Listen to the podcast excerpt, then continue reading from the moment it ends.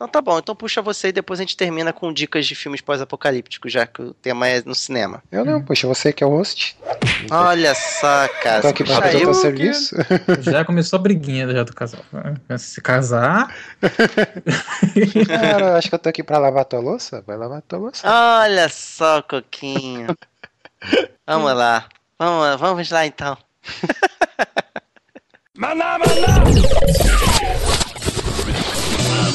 Você está ouvindo Maná com Manteiga.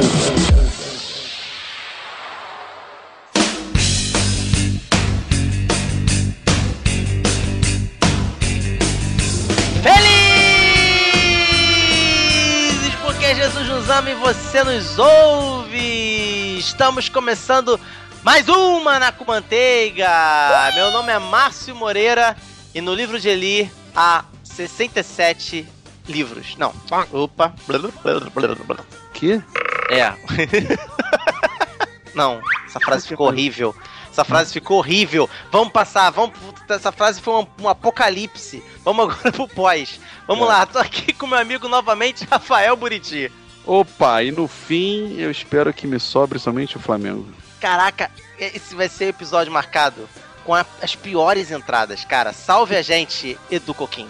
Opa, bom dia, boa tarde, boa noite. E hoje nós vamos cancelar o apocalipse. Nossa, muito bom. Que não é pós-apocalíptico esse filme que faz referência. Mas vamos lá, Josi, meu amigo. A paz do Senhor, meus queridos. Nós não precisamos de outro herói.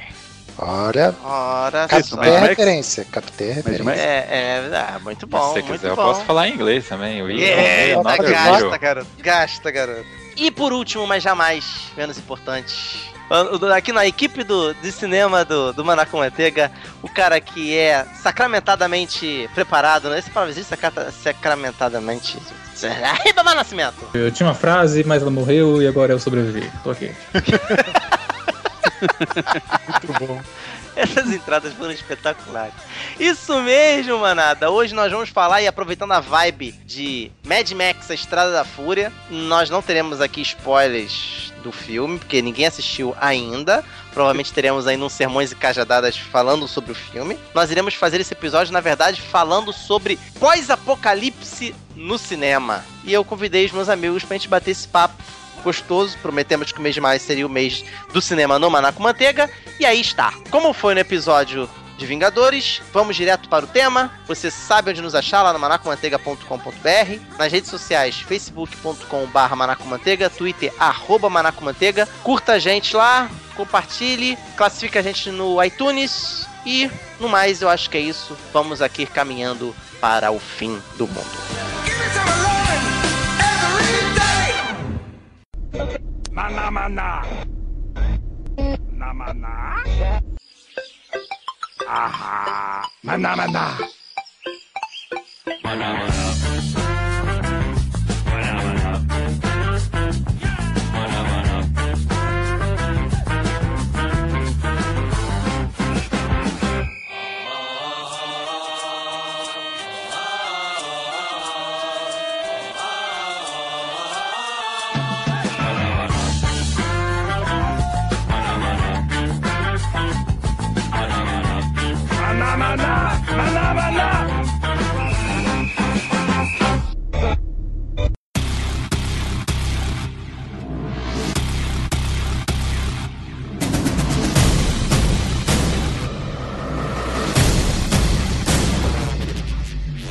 Estamos de volta aqui com pós-apocalipse no cinema. E antes de mais nada, antes de começarmos a falar sobre pós-apocalipse no cinema, né? Estamos empolgados, todos aqui ansiosos para assistir o filme do Mad Max, depois de tanto tempo, retorno. Enfim, queremos aqui definir antes o que, que é um filme pós-apocalíptico. Eu, eu garanto pra você, como houve na entrada referências de filmes que não são pós-apocalípticos, que vocês vão ver que não é tão óbvio assim. Você chamando o Coquinho de burro, é isso? Não, ele chama na cara sempre, não É, precisa mandar indireta.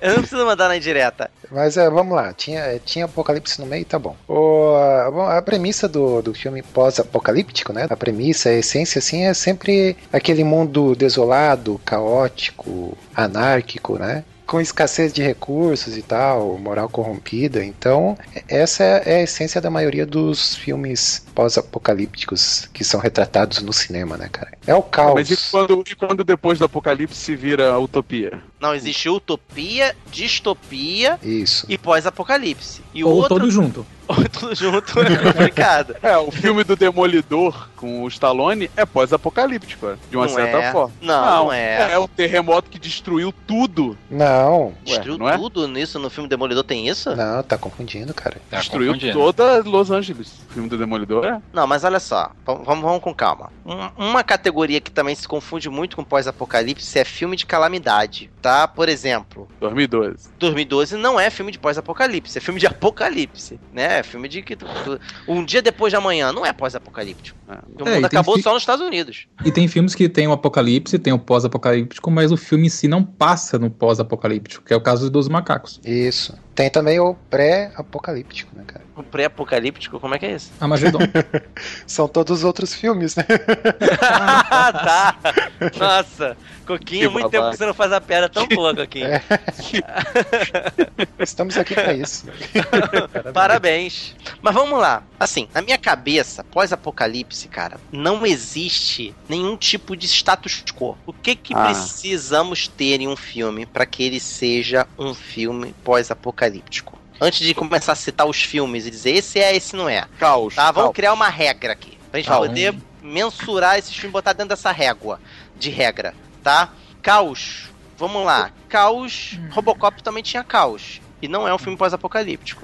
Eu acho que Eu tem que ter um evento que mate, que envolva morte e quase dizime a sociedade, a humanidade. Eu acho que cria mais esse, esse ambiente de sobrevivência do que uma, uma sociedade em choque, em transe, quebrada. Eu acho que seria um parâmetro. Eu acho que o Márcio, ele usou a palavra-chave aí, que é a anarquia. A anarquia associada diretamente à falta de ética, onde o homem, ele tem que buscar a sua sobrevivência é, despido de toda a ética que ele tem. É a sua sobrevivência, custe o que custar. Então, o alimento, a, a água, a- eventualmente, se você pensar no meio familiar, a sobrevivência daquele mais próximo dele está em primeiro plano, acima inclusive da vida de qualquer um que se põe ao seu caminho. É, Sim, mas aí no caso, aí eu, eu acho que o, o pós-apocalíptico entra nessa história porque é justamente esse evento apocalíptico que causa esse estado de anarquia, entendeu? Não é uma anarquia formada por alguma outra questão social, mas sim quase a exterminação do humano, a questão do- da sobrevivência É, mas, mesmo. Mas aí que tá. Por exemplo, Mad Max 2. A entrada, a entrada do filme, a introdução do filme, ele tenta contar mais ou menos o que que tava rolando no Mad Max 1, que não teve. Uhum. Não mostrou Uhum. essa, essa questão geopolítica. Era mais uma. O Mad Max 1 era mais um problema ali local na vida do, do, Mad, do, do, do Max. Só foi o filme em torno disso. E aí tentou explicar que, na verdade, existia aqueles selvagens, porque o mundo todo tava daquele jeito, com pessoas pilhando e pegando coisas, roubando os outros, porque era só assim que se podia sobreviver. A Mas sociedade antes- estava entrando num cataclismo. O lance, eu acho que talvez é a gente é, separar os tipos, né, de pós-apocalipse, né, cara? Porque tem vários tipos, né? Tem por catástrofes naturais, tem por zumbis, tem pelo julgamento divino, né? Aí, é, é, dependendo do, do tipo de Julgamento filme... divino não tem nenhum, né? Eu não lembro. É, não, é, pior que não tem, pelo que eu Você lembro. Os cristãos. Os- A tribulação, na verdade, nada mais é deixado pra trás. É um pós-apocalipse, É, de certa praticamente. né? forma, né? Ou um futuro distópico. É, eu não me lembro o nome do filme, cara. Foi numa madrugada aí da Globo que tava passando, já tem muito tempo que eu vi. Que era. Ele se passava no momento da grande tripulação, né? Tribulação, né? Então. a, grande, a grande tripulação era Tripulação. do Titanic. Era né? aquele Era navio do-. Era do Titanic. É, não- É, não, então. Então o governo era totalitário e, e tinha aquele grupo rebelde que era o- a- aquele povo cristão que não subiu, né? E aí eles criaram tipo uma força rebelde para tentar avisar todo mundo do que eventualmente tinha acontecido para tentar se virar contra aquele governo da época. Infelizmente eu não, não vou me recordar, mas eu me lembro que os membros desse governo totalitário eles se vestiam todos de preto, né? Era um filme baixo orçamento, mas que dava um plano do que seria o pós-apocalíptico. Apocalipse. Caracoles? Vai que você consegue. Pós-apocalíptico. Vai lá que a gente tá torcendo por você. Pós-apocalipse Aí, garoto. Zumbi, zumbi não, bonitão. divino. É isso aí. Zumbi divino. Zumbi divino. É, mas você percebe que existe uma sociedade aí? Existe uma organização, mesmo repressora, ela existe? Existe. Naquele caso existia. É que nem o Juiz Dredd, é que nem Robocop, é que nem Equilibrium. Sim. Nossa. Já assistiram Equilibrium? Equilíbrio, porra. Meu Deus, cara. Esqueça a Matrix. Meu Deus, cara. Como é que alguém pode entrar nessa, Cara, entrar nessa filme. na hora de fazer marketing de filme, né, cara? O filme tem uma premissa até razoável, mas. Meu Deus, cara. Não, não, não é razoável. Não, não é. Ah, Mas, é interessante uma, uma sociedade que não pode expressar seus sentimentos, são todos É. controlados, mas a, a aplicação disso é. E o Christian Bale, né, cara? Meu Deus. É que eles confiavam que o ser humano iria tomar a pílula lá todo dia, Aquela né, arte marcial lá com arma de fogo, cara. É a coisa mais sem sentido do mundo, cara. Mais sem Mas sentido. é aí que tá, assim. O fato da, da- da sociedade se organizar depois do apocalipse, ele deixa de ser pós-apocalíptico? É que tá. Você tinha bolsões de organização em filmes como O Livro de Eli, Mad Max, próprio do, Os Dois Macacos foi citado aqui. Bolsões de organização, sabe? Por exemplo, o futuro do Exterminador do Futuro. Vocês acham que é pós-apocalipse ou distópico? Pós-apocalíptico. Total, É, pós-apocalíptico. É, ele foi startado por um milhão de bombas nucleares, né, cara? Exterminou Não é, é, basicamente, não é, não é lá, distópico porque não cria um- uma sociedade que se esperava alguma coisa e ela faliu. Simplesmente aconteceu.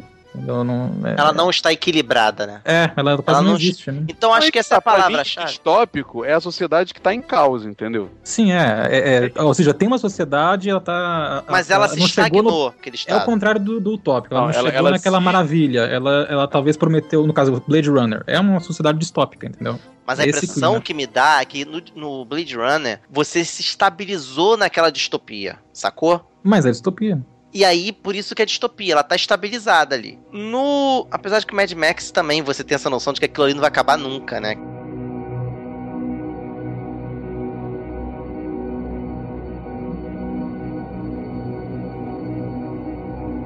Eu acredito que filme distópico e filme catástrofe e filme pós-apocalíptico precisa necessariamente, vamos, é a primeira a nossa primeira regra, precisa estar falando do nosso mundo, ok? Sim. Não dá pra você chegar e falar assim: ah, a gente tá falando do apocalipse de um planeta imaginário, a gente não vai criar essa noção de apocalipse. Correto? Todos concordam? É a Ah. primeira regra. Ah, Tem que estar E falando em, nossa em Avatar, sociedade. em Avatar, a, a sociedade aqui, ela tava falida ou não? O Rafael quer levar a coisa pro espaço. Eu senti Eu não isso. lembro, eu não lembro. Ele cita que a sociedade estava falida sim, o planeta precisava de recursos e por isso estava lá extraindo aquele minério lá que o valor é aquela, aquela graminha lá era 5 bilhões de dólares. Só aquele pedaço, aquela pedrinha, acho que era mais ou menos esse o valor, 7 bilhões, 5 bilhões. E ele falou um negócio desse sim, mas porque tem um toque ecológico na coisa, porque o mundo foi destruído pelo ser humano, acabou com o ser humano, o ser humano acabou com o planeta e aí começou a estragar o planeta dos outros, entendeu? é, mas a história não se passa nesse local se distópico, passa, entendeu? então Então, a gente não é um pode filme. né? Exatamente. Tá, vamos lá. Já que a gente vai, vamos partir para essa segunda regra. Tem que se passar ou não no planeta. O Ali é É um, um distópico, é ficção científica, é um road movie, é o quê? É distópico, É né? distópico. Ele começa é. distópico no Porque começo. olha tá? só, o que, o que define, assim, o, é, eu tava pensando aqui, né? O que que define o que é comum em todos os filmes pós-apocalípticos? É que todo mundo tá ferrado. Não tem ninguém que tá bem, assim. Por exemplo, no distópico, você vê, por exemplo, Elysium. Tem a galera que tá ferrada e tem a galera que tá lá no espaço que tá bem. Sim. É o In Time, que é aquele com o Justin Excelente. Timberlake, né? Excelente filme. Tem É também... Eu, eu tenho muita dificuldade pra distinguir o tópico de distópico, cara. Eu, eu admito, assim. Não, o Eu não tópico é aquele que você espera é a sociedade perfeita. O tópico, o distópico é, é a que seria perfeita, mas não é.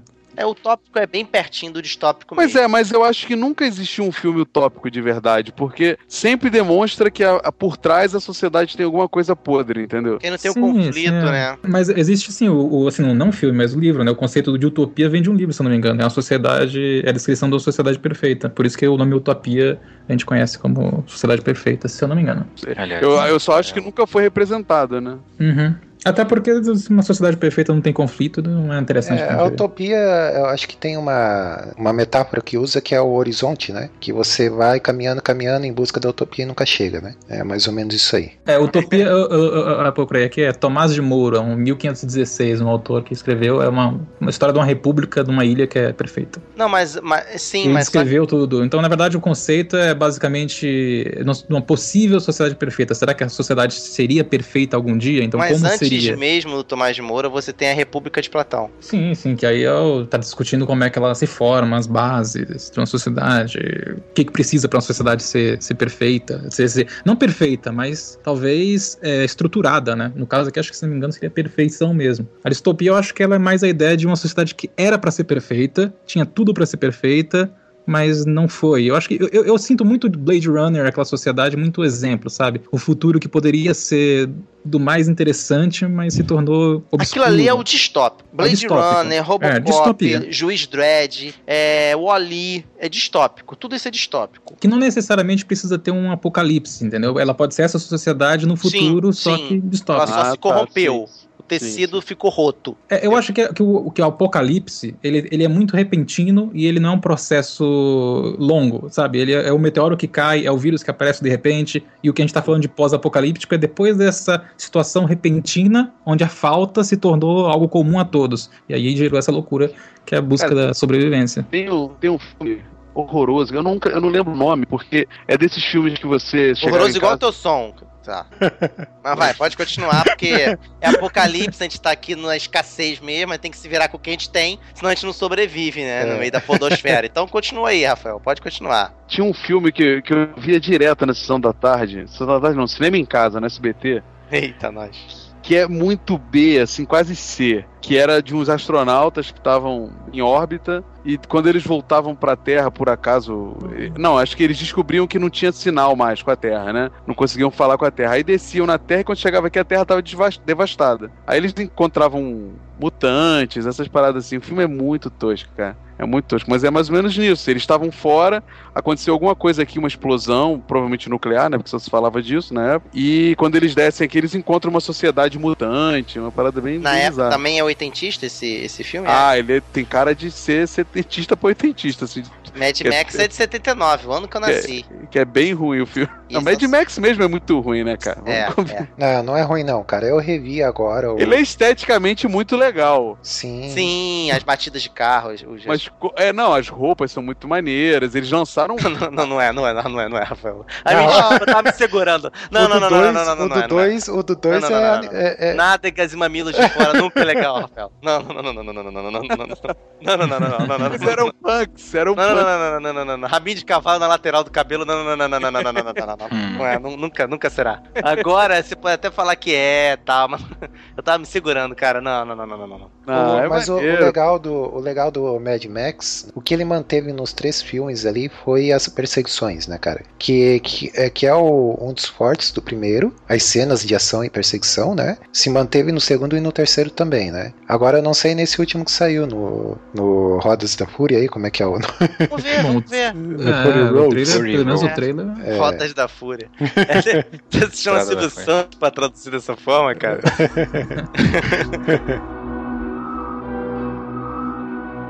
Eu acho, por exemplo, o livro de Eli um pós-apocalipse. É um Mad Max mais realista. Caraca, eu acho tão chato esse filme, cara. Ah, eu acho espetacular, cara. Não, é filme Nossa, ruim, fala cara, é sério. Que, tu também, Coquinho? Não, é ruim demais. Para ele com ele isso. talvez seja ruim em estrutura, mas ele, a premissa e algumas cenas são interessantes. É, Não, acho que o final é é interessante, assim, a descoberta do que que tanto dele, spoiler. né, tanto da situação física dele quanto do que ele tava carregando, é bem legal, assim. Sim, sim. Mas acho que o filme tem um É do ritmo que ele tava rígido, carregando na sabe? metade do filme, você já entende. É. No final, eu acho que você se choca um pouquinho com a outra questão aí. Mas E aí assim, na- você liga com a missão dele e você fala, pô, realmente o cara era um santo. Né? Mas vem cá, Mar, sério, cola pra você aquela historinha do Comissário Era- Gordon, é o Sirius Black, como é que é o nome dele?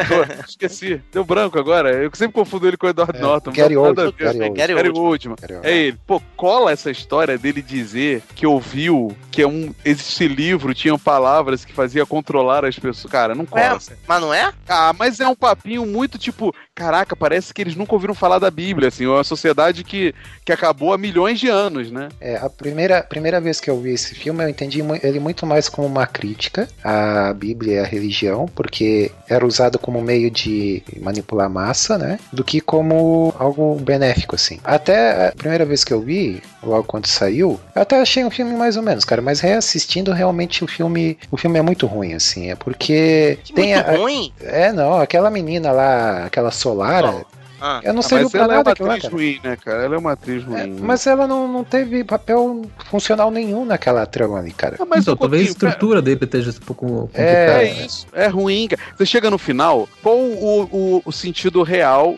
do cara ter salvo o livro e levado pra aquela biblioteca? O que, que aquilo ia trazer pro mundo? Nada, cara. É, Nada. Era, um, era, um, era, uma, era uma trajetória em glória, assim. Não significava nada, entende?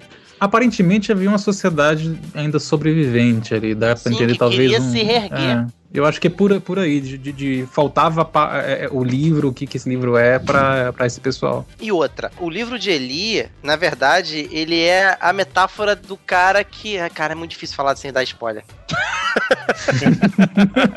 aler- alerta de spoiler daqui pra frente. Não, Mas, não, não, não, não, não, não vamos dar spoiler, não. Vamos evitar. Vamos agora, é o seguinte: spoiler de filme antigo não tem como. O livro de Eli é relativamente novo, então se você não assistiu, eu recomendo que você assista. Que novo, É. cara. Você tá louco? É. é. de 2008, 2007. É, mas comparado com. Pô, cara, os comparado que a a tá Mad falando Max, aqui, né, é. meu velho? Pelo amor de Deus, né? É um filme relativamente novo. Tem gente que não assistiu em time. Tem gente que não assistiu em time. Se não viu é porque não teve interesse não vai ver mais, né, bicho? Porque esse filme aí, ninguém vai lembrar dele, né, cara? Vamos combinar, né? O In Time? É. Não, o, O Livro de o livro Eli? de Eli é um filme esquecível, assim. Quem lembra dele? Sim, sim, eu também acho. Ah, cara, eu Ah, é. gosto tanto desse filme. Eu acho acho que só, só os Não, mas crentes não é um vão filme que lembrar. marcou, ô, ô, Márcio.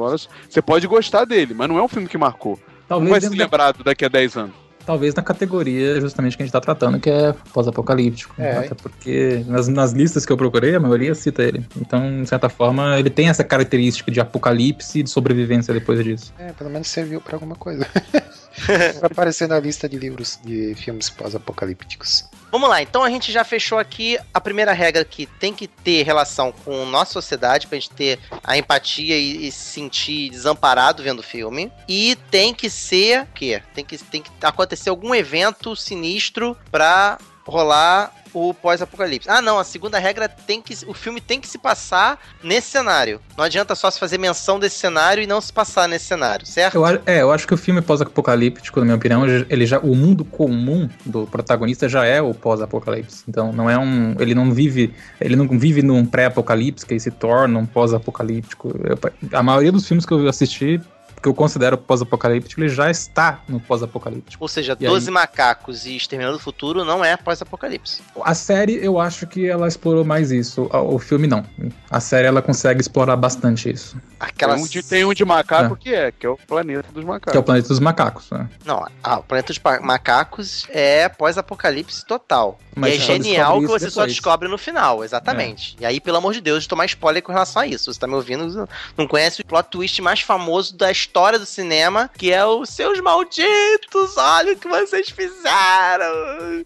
Tá, isso aí não é spoiler, tá? Mas é um pós-apocalipse um apo- pós-apocalipse genial que é o tipo de gênero, muda o gênero do filme. Eu acho, eu acho isso fantástico no cinema.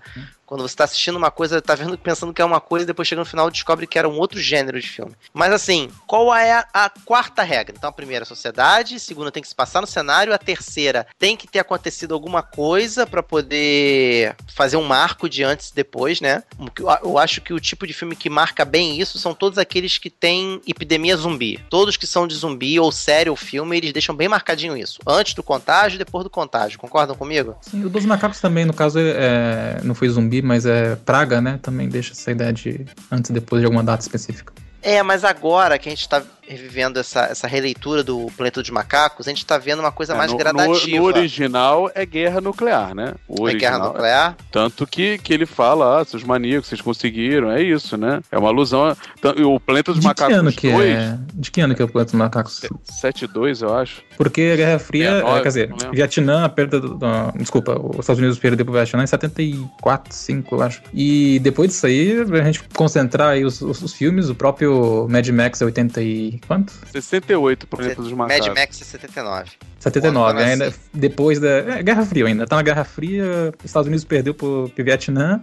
Então, de certa forma, o tema de será que o que, que poderia acontecer na sociedade onde nós perdemos, sabe? Foi talvez ampliado. Akira também no Japão, é, acho que é 80 e É, o, o Planeta dos Macacos 2, que é bem ruim, eles encontram um culto humano a uma bomba nuclear. Então, assim, é uma, uma referência direta de que foi isso que, que causou aquele. Hoje é que eles estão definindo essa epidemia e tal, né? É, o Akira, a animação japonesa Akira, ele se passa depois que Tóquio foi destruída por uma.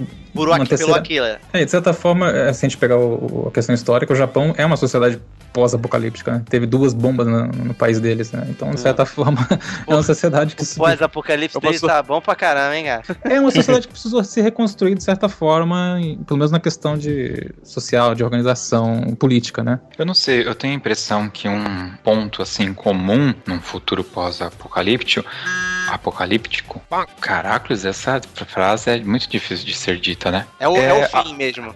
É o fim.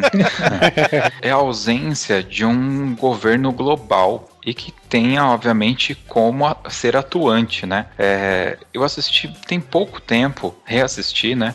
Um filme chamado The Day After. Acho que aqui no Brasil era o dia, dia seguinte. E depois de amanhã. Depois, depois de Não, amanhã. não é o dia depois Não, de não é. amanhã, não. Não? The Day After, ele é de 83. Então eu me lembro desse filme que passou na TV mesmo, que era os Estados Unidos recebendo ali um ataque de bombas nucleares, né? Então o que, que acaba acontecendo? Mostra o dia seguinte, após a, a queda dessas bombas. Na verdade, mostra um dia anterior, né? E tem essa transição pro dia seguinte. E, cara, um dia depois que as bombas caem nos Estados Unidos, tá todo mundo derretendo, cara. E vira um caos. Porque não adianta você ter uma declaração de um, de um presidente, porque você. Ali todo mundo foi impactado. Não tem exército, não tem polícia, não tem bombeiro. Cara, é, assim, devastou os Estados Unidos com, com essas bombas, né?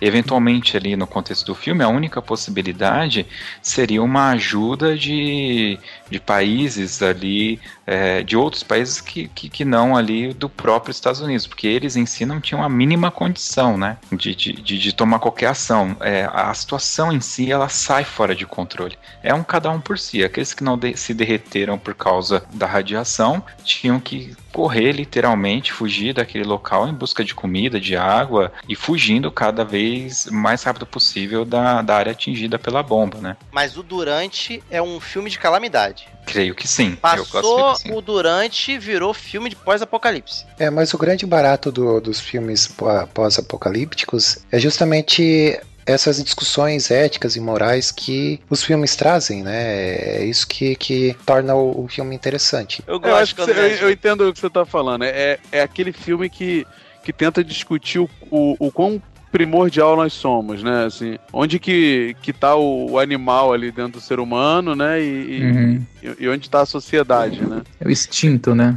E acho que é aí que tá a grande diferença do, do pós-apocalipse de tantos outros. Porque quando a, a poeira baixa e você vê que você tá sozinho, cara, é pós-apocalipse. Porque você só tá preocupado com a tua sobrevivência, mais nada. E aí você criar um conflito nisso aí é, é até complicado, sabe? Por isso que eu acho que o Mad Max ele ditou as regras dos filmes pós-apocalípticos. Porque ele só tá fazendo uma. Se você parar pra pensar, aquele filme Mad Max 2 é uma terça-feira monótona pro, pro Max. Entendeu? Ele, ele tá indo buscar combustível. Vai matar uma é meia dúzia, vai matar uma meia dúzia de gente e acabou. Depois vai procurar um outro mais combustível em outro lugar e por aí vai. Mat- Matança de zumbi. Você pega o The Walking Dead. Por que que eu parei de assistir aquela série The Walking Dead? Porque é já tava chato. Ficando chata aquela rotininha deles. Vai pra cá, vai pra lá. Mata um, mata aqui. Mata vem, aí vem outro. Mata. E ca- Cara, cerca logo uma área grande, mata tudo que tem que matar e começa a plantar feijão e pronto. E vive de feijão. Come feijão a vida toda e fica lá cercado. Troço chato, cara.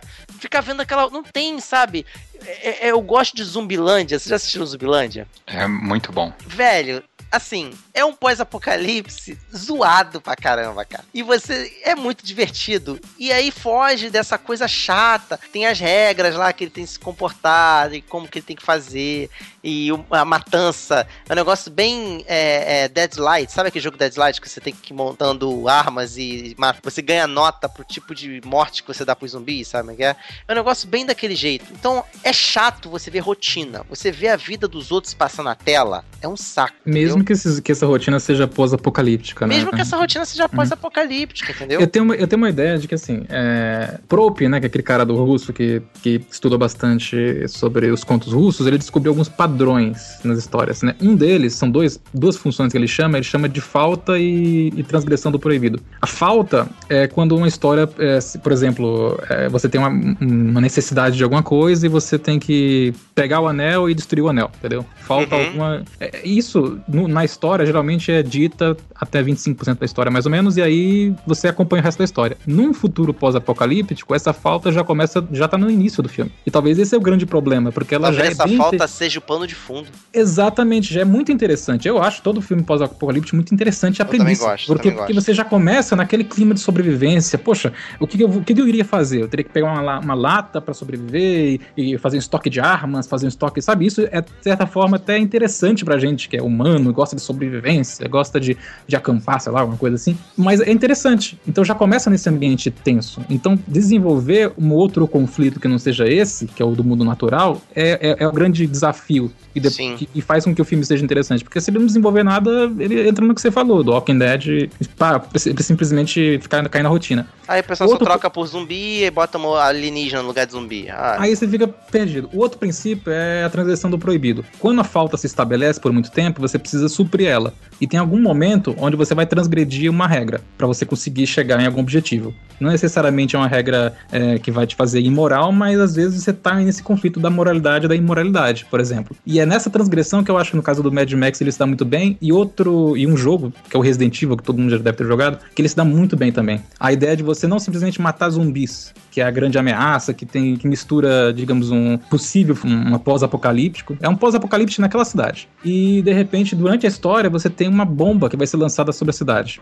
Então você tem um outro conflito, que é o conflito de é, é, é, para matar, para salvar a humanidade, eu, eu, eu posso sacrificar a vida de pessoas que, que são meus meus comandados, as pessoas humanas que estão sãs e, e podem se salvar. Então tem um conflito, você tá lutando contra, poxa, eles vão me matar, vão jogar bomba sobre essa cidade para acabar com o vírus aqui, sabe? Tem um conflito além do conflito inicial do jogo. Então talvez é, seja isso aí no caso do, do Walking Dead que talvez, talvez tenha faltado. Eu não acompanho a série, mas pelo que você tá falando, talvez tenha faltado alguns conflitos morais mais. Não, rola, rola, graves. rola, rola conflito moral. Mas só que É, tem tem- uma tem hora que moral, fica repetitivo. É, Os talvez, conflitos morais ficam repetitivos, talvez, entendeu? tenha, talvez tenha acabado o tempo da série, talvez deveria. Por sabe? exemplo, ah, meu amigo foi mordido, eu mato ele agora ou espero ele virar zumbi? Ah, eu, eu vou cortar a perna do cara que foi mordido na perna ou não vou? Tem, tem hora que você já começa a ficar de saco cheio, entendeu? Fica manjado, né? Fica, aí começa a aparecer gente pra você matar que não é zumbi, o zumbi vira pano de fundo. Eu acho isso bacana. No começo, pô, show de bola. Mas depois começa a ficar já. ah, os quadrinhos, eles extrapolaram. Nos quadrinhos tem gente que anda com tigre a tiracolo no mundo de zumbi, cara. Entendeu? A, a Michonne, que é a. a Michonne, né? É Michonne. É, é que eu gosto de chamar de Michonne, que eu acho mais maneiro. Mas Michonne é muito caído o nome, né? A Michonne era uma mulher que, quando apareceu na série, eu fui procurar saber no- nos quadrinhos aí que eu fui ler alguma coisa, que ela é meio nessa vibe também. Eu não sei se na série vai aparecer o cara lá que carrega o tigre lá, o, o Isaiah. Isaiah é o nome desse. Mais ou menos isso, que anda com dois tigres. Dois tigres ou um tigre, sei lá. Ela anda com dois mortos-vivos. Um era o namorado e o outro era um amigo. Bom, então transgredir uma regra, talvez que. E ela anda na coleira. Eles não têm mandíbula e não têm braços pra não atacar ela, entendeu? E eles acabam ficando mansos com isso. Hum. É, esse tipo de, de- Ele criou o universo e aí criou regras pra esse universo, o autor, né? E, Uhum. aí, e aí, com isso, ele transgride, é o que você falou, transgrediu a regra, quebrando a mandíbula e tirando os braços do zumbi, ele fica manso. E pra que, que ela anda com esses dois zumbis?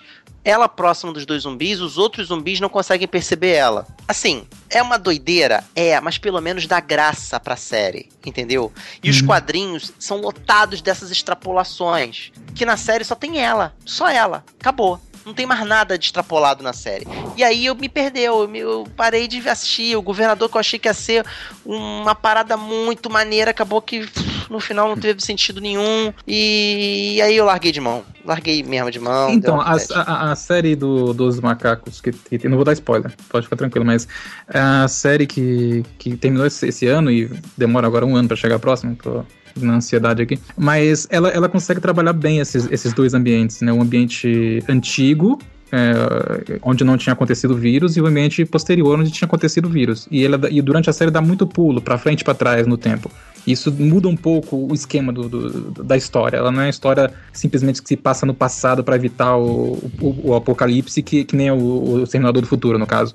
Ela já ela se torna uma, uma história que trabalha mais o pós-apocalíptico. E ela vai trabalhando quem é, que são, quem são essas pessoas do pós-apocalíptico, quem são esses grupos depois do pós-apocalíptico. Isso eu achei bem interessante, entendeu? Em relação a- ao filme. Eu gosto muito do filme, mas a série conseguiu é, achar o seu caminho, sabe? Eu acho que um caminho diferente, que é o que você falou, explorou mais essas possibilidades, né? E, e se acontecer um grupo X? E se tiver um grupo Y? E se esses grupos tiverem a ver com a história antiga, sabe? Eu acho isso bem interessante trabalhar no futuro pós-apocalíptico. Não só a luta pela sobrevivência, mas que tipo de pessoas que nascem nesse futuro. Isso que o Riba falou aí é do Doze Macacos, né? Que teve o filme, que ele mostra bem pouquinho do pós-apocalíptico e mais no, no antes, né? No pré-apocalíptico, por assim dizer.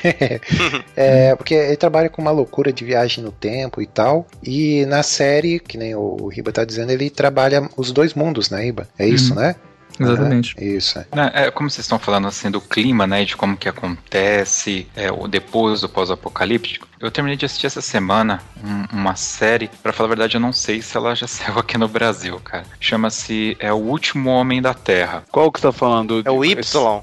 Não é o Y. Ah, E- tá. Não. Não é o Y, apesar de eu saber que, que existe esse Y e não, não é o Y. É, é uma história contada meio em clima de, de comédia, né? Basicamente é um cara, o Phil Miller, ele se percebe, pa, passa a ser, o ano acho que é 2020, passou já dois anos depois de um vírus, que eles não explicam, que só fala assim, eh, a série começa dois anos após o vírus. E aí ele pega um ônibus e fica viajando todos os estados do- dos Estados Unidos. Inclusive é muito engraçado porque ele vai fazendo um X em cada estado que ele já foi e ele não encontra ninguém, não acha ninguém. Então ele começa a pichar nas placas, nas estradas assim, Life in Tucson, né? Tipo, vivo em Tucson. E vai pra Tucson. E lá ele se fica ali sozinho e de repente começam, aí eu vou dar o spoiler de uma série que nem passou no Brasil ainda, mas começam a chegar, obviamente, outras pessoas. Mas o que, que, que é interessante? Conforme a- série ela vai acontecendo, eles vão, eles vão mostrando algumas características, apesar de ser uma comédia, muito interessante. Por exemplo, esse futuro pós-apocalíptico, ele se deu por quê? Naquela série, é, por exemplo, o vírus atingiu todos os seres vivos. Então ele não tem vaca, não tem boi, não tem porco, não tem passarinho, só tem ele, né? Ele e os mercados lá cheios de tranqueira que ele, que ele fica comendo lá. E quando chega lá a primeira mulher, que no caso, a última mulher da Terra, né? Ele pega e se casa com essa mulher e se autonomeia presidente. Ele é presidente de quem? Ele é presidente da mulher, cara. tá ligado? É e aí, comédia não? é, é levado em comédia. Só que aquela série. Estilo. Eu vou cometer aqui uma injúria e vou dizer que é uma série que ela, apesar de ser uma comédia, ela te deixa mal aquele sentimento do The Office, sabe? Que aquele cara faz aquelas coisas absurdas com os funcionários, você fica, caralho. Vergonha alheia. Vergonha alheia. Exata, a Mas série ninguém ela tá olhando, cara. isso. Ele tá sozinho no mundo, ninguém tá olhando. É, mas quando chega a mulher lá, você passa a ficar com vergonha junto com ele, né? Ah, E, e é interessante porque, por exemplo, essa mulher, eles estão dentro do carro, né? E aí ele passa num sinal vermelho. E ela acha um absurdo. Mas como assim você passou no sinal vermelho? Ele, caramba, só tem eu aqui. E aí ele vai para na vaga de deficiente do supermercado. Mas como isso? Ele, cara, só tem a gente aqui, entendeu? E ela então ela ela não se despiu daquela ética que a gente que eu citei lá no começo, mas ele se despiu totalmente, cara. Pra vocês terem uma ideia, ele pega uma piscina regan, é, enche com toda a bebida alcoólica que ele pode e faz uma marguerita gigante. Ali entra dentro, põe um canudo e bebe da água onde ele tá deitado dentro. Ou seja, ele voltou à era, né, inumana, do- é um primata ali, né, cara, uma coisa terrível, né? E é divertido o filme, só se passando esses dois personagens o tempo todo? Cara, aí você vai ter que assistir, porque é muito, muito engraçado. É, E te Uma traz. série, Márcio, é uma não é um série, é, uma não. série. é uma série? É uma série. Nossa, cara, agora eu fiquei curioso. Não sei se eu vou ter Não. coragem de assistir uma série com dois personagens só, mas tudo bem. Caramba, eu achando que Y era. Eu falei de Y, Y. É, Y, y é o que eu enquadro dentro de pós-apocalipse criativo. O Y trata-se de um quadrinho que ele se trata o seguinte: a premissa dele é, é a seguinte: um vírus assolou o planeta. Só que, ah, mais um vírus. Não, olha que legal. O vírus só atacou criaturas que têm o cromossomo Y. Só. Só que só quem sobrevive são duas criaturas. Não é bem o. Ele é sobre o último homem na Terra, mas também sobrou o macaco de estimação desse homem. Então, é Não, ele. Sobreviveu todas as mulheres. Sim, é, é. Vamos lá, deixa eu explicar melhor. É um vírus que ataca todas as criaturas que têm o cromossomo Y. E as mulheres que não têm sobreviveram todas. Então, assim, estão até querendo fazer um filme live action inspirado, uma série, sei lá, que mostra os, as os homens morrendo, os pais de família caindo na mesa, os aviões caindo. Enfim, só sobrou o Yorick, que é o personagem principal do quadrinho, e o seu macaco. E a sociedade feminina, que é a única que sobrou, né? A humanidade sobrou, é tudo mulher, se divide entre aquelas que acreditam que ele deve morrer, porque se todos os homens morreram, é porque existe um propósito para eles morrerem e ele também tem que cumprir esse propósito, e aquelas que acreditam que ele precisa ser capturado para ser estudado, para poder Estuprado. né? é, no caso. Entendeu? Eu achei uma premissa interessante. E não ele. cheguei e não, mas, a- mas o. A série, o gatilho da série é que ele, na hora que morre todos os homens, ele tá conversando com a mulher dele do outro lado do, do, do planeta, lá na Austrália. A mulher tá. E ele pede ela em casamento, só que o telefone cai, né? Porque quando morrem todos os homens, na sociedade machista, os homens que mantêm tudo funcionando, né? Então o telefone para de funcionar e ele resolve ir até a Austrália pra poder encontrar ela, entendeu? Então nesse meio do caminho ele. Não, e é muito louco. Tem as mulheres que decidem que são amazonas, aí arrancam uma- um, um peito do, e, e vão andar por aí caçando. E é muito louco. Arranca um peito. É, porque as amazonas a gente sabe que ela não tem um dos peitos, né? Um dos Ah, seios. não, não Seios, sabia. né, Rafael? É melhor. Peito, seio, é É, tá, coisa, tá, tá, teta. Fala teta que você vai agradar mais gente. Cara. Você vai agradar mais gente falando teta. Vai, fala. fala. Não, Arrancando uma das tetas. nádega, Ah. peito, seio, ué. Tá, É, tá, beleza. Tá de mamar nos seios, nos peitos, tanto faz. Tá, Ela bom. arranca os seios, né? Elas arrancam, né? Rafael, Ué, então muito- como é que a Mulher Maravilha tem os dois? Então não é Amazônia porcaria nenhuma. É, é, isso é uma falha, exatamente. É, A gente tava falando é, das tramas que tem geralmente no- nos filmes aí, né? É, é aquilo que, que o Márcio comentou, né? Do Mad Max. Eu vou voltar um pouquinho no Mad Max, que ele. Que o Márcio falou ali que ele revolucionou. Que na verdade ele é mais um filme de um, de um cara renegado, assim, do que um filme de pós-apocalíptico. É, pós, pós-apocalipse. É. Me perdi agora. Quem consegue falar apocalipse? É, De novo, apocalipse. Cara, de novo, Coquinho. Calma vamos aí, lá, vamos lá. De novo, igualzinho outro episódio. Vamos lá, vamos, vamos, vamos dar um tempinho pro Coquinho botar as ideias dele em, em ordem. ele é um filme de pós-apocalipse porque ele se passa em uma sociedade colapsada, tá? Pô, ele se passa numa Nós sociedade onde as pessoas fazem energia de cocô de porco. É, só pode ser pós-apocalíptico, não tem. isso me lembra o Waterworld, cara. Com Esse, esse é o Mad Max do Paraguai. do, é, o Mad Max na água, né? Aquático, é. Kevin Costner, cara. Que eu, que eu gosto, cara. Eu acho um é filme bom, bacaninha, cara. Eu gosto, eu No gosto. Mad Max o pessoal procura petróleo, nesse o pessoal procura terra, né? É, é, exatamente. O Esse é Mad muito- Max novo agora, eles estão brigando pela água, nesse do Waterworld eles brigavam pela terra. Mas é um filme muito mais de um cara renegado, porque da história ele começa lá no 1, porque ele perdeu a família e tal, do que um filme focado nas questões assim éticas e morais do pós-apocalipse mesmo, né? Não, mas aí você vai estar restringindo muito. É, Isso aí não vai entrar na nossa regrinha, Coquinho. Só. Não, ele começa, ele começa a discutir isso sim.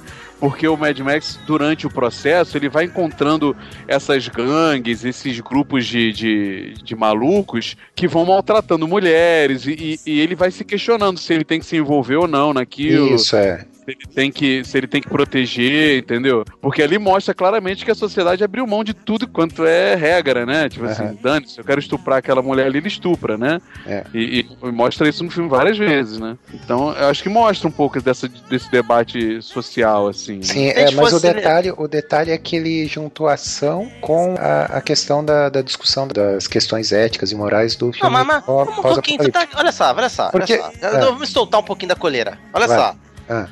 Tu tá querendo que seja um filme que o pessoal sente num sofá, numa sala. Vamos agora discutir a nossa situação. Não, não, é Vamos assim, lá, é o mundo acabou, pós-apocalipse. gente. O mundo acabou. que Vamos lá. É. Quais as regras devemos abandonar? O Homem da Terra. Assistiram o Homem da Terra? Quando nós fizemos o episódio sobre imortalidade e eternidade, o Bruno Guedão, ele recomendou esse filme, eu fui assistir no YouTube. Cara, esse filme é exatamente isso. No YouTube? É o tempo todo no YouTube, tá inteiraço lá no YouTube. O filme é todo dentro de uma sala discutindo sobre o cara que viveu desde a pré-história até agora, como que ele fez, como é que foi a vida dele, contando a história dele, não mostrando nada. É só ele contando e o debate de um geólogo, uma professora de filosofia, outra de religião, outra... Cara, o filme é todo isso. O Coquinho acho que tá querendo que todos os filmes pós-apocalípticos seja assim, cara. Seja só discussão de ética É, não, e é- tal. É porque ele assistiu A Estrada, que eu diria É. que é um filme grande, muito bom, sobre a pós-apocalipse. Grande como assim? No sentido A torturante da é coisa longa? ou no não, sentido grande de no duração? sentido de conteúdo. Ele, ele consegue debater, por exemplo, será que existe relacionamento de pai em filho com filho depois de um mundo colapsado, onde você simplesmente tem que sobreviver, sabe?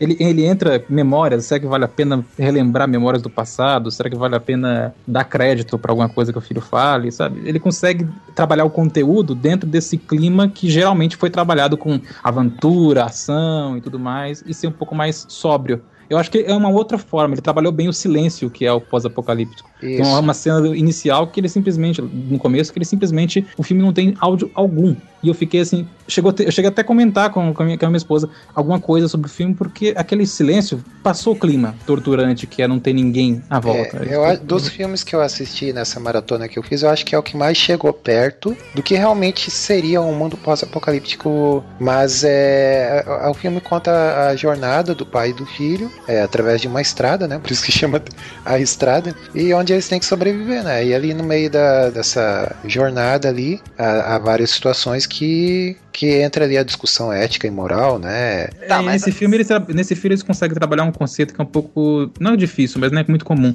Que é o, o- o você passar pra frente alguma coisa. Você tá sobrevivendo pra quê? Uhum. Né? Pra so- a sua vida vale pra quê? E É. ali ele tem um filho. Então, tudo que ele tá vivendo ali, quer queira, quer não, ele tá passando pro filho. Então, a própria a próxima geração de sobreviventes, se a houver, vai ser nesse menino. Então, ele consegue trabalhar melhor do que outros filmes nesse aspecto, entendeu? É um filme, às vezes, um pouco chato realmente de assistir. Ele é um ritmo, o ritmo é bem lento, assim, e tal. Ele é bem sombrio, bem frio, assim, a- toda a estética dele e tal. Então, assim, você sente o pesar da, da, daquela jornada.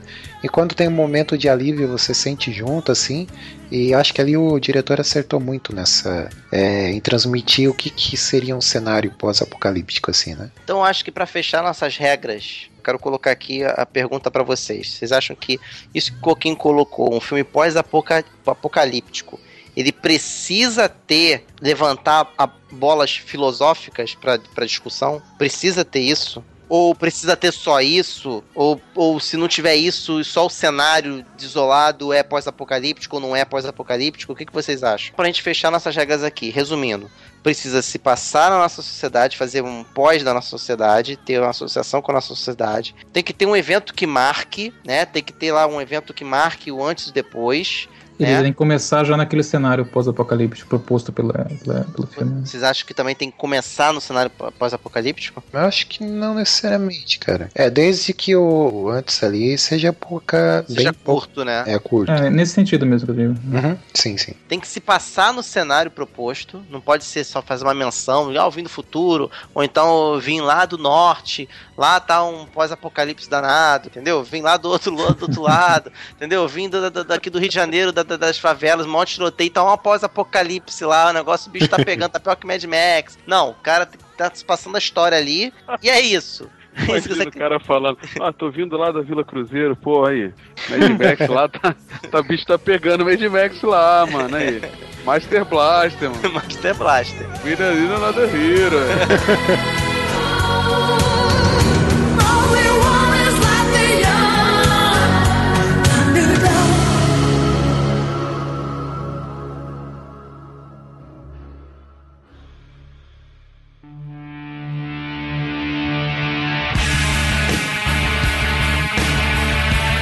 Seguinte, eu gostaria de colocar alguns cenários pra vocês e a gente discutisse o que, que a gente faria, como seria na realidade. Vocês estariam dispostos a esse desafio? Eu vou fazer melhor ainda. Eu não vou colocar os cenários, vocês vão colocar esses cenários e a gente vai discutindo em cima. Eu posso começar e a gente vai rodando aqui na, na mesa do nosso joguinho. Tranquilo? Eu vou começar aqui pelo mais manjado, mas não tão fantasioso. Uma pandemia, ok? Vocês acreditam que havendo uma pandemia, tá? O pessoal tava com muito medo agora do ebola há pouco tempo, é, H1N1, então não é um cenário muito difícil de se imaginar. Se nós fôssemos expostos a uma pandemia, qual que seria na realidade as primeiras, as primeiras manobras, os primeiros modos operantes de governo, de igreja, de família, de sociedade que iria acontecer? Ou vocês acham que eu tô jogando muito, tinha que especificar mais que tipo de pandemia, por onde começaria? Eu acho que não precisa, né? Como é que as coisas iriam se corromper? Primeiro, quem ia começar? A igreja, a sociedade, política? Como ia ser o modus operandi